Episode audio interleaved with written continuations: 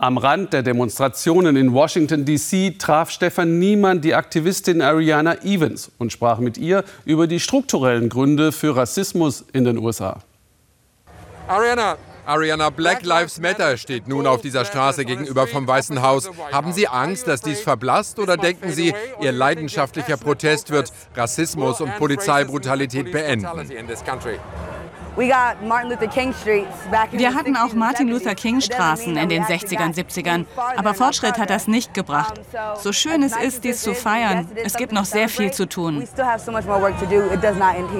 Now, white folks, they call the police for protection. Weiße rufen die Polizei zum Schutz. Schwarze müssen oft um ihr Leben fürchten, wenn sie mit der Polizei zu tun haben. Wie gehen Sie persönlich mit dieser Gefahr um?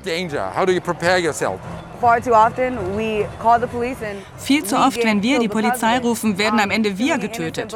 Zu viele unschuldige Schwarze passen zu irgendwelchen Täterbeschreibungen und landen im Knast. Weiße wählen den Notruf, um uns einzuschüchtern. Die Polizei als Waffe.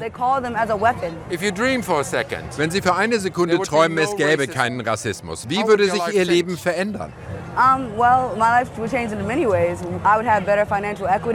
Mir ginge es finanziell besser. Ich hätte bessere Bildungschancen. Polizei und Justiz wären unvoreingenommen. Es gäbe Gerechtigkeit, wenn ein Schwarzer stirbt.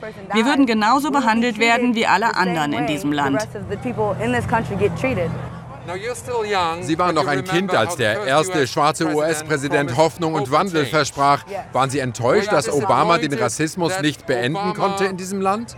Couldn't deliver more on ending racism in this country. Um, well, as black people in America, I think we did expect him to be black people's president. Wir hatten erwartet, dass er der Präsident der Schwarzen sein würde, aber er musste Präsident von ganz Amerika sein. Er hat getan, was er konnte. Aber alle Justizreformen, für die er gekämpft hat, wurden von Trump aufgehoben. Hat Obama alles versucht? Ja. War es genug? Nein.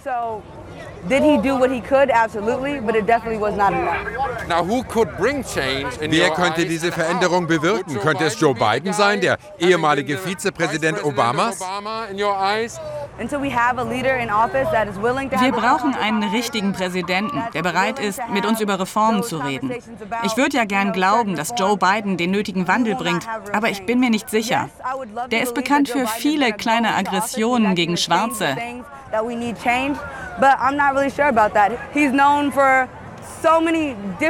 Ich denke, unsere Generation wird das übernehmen.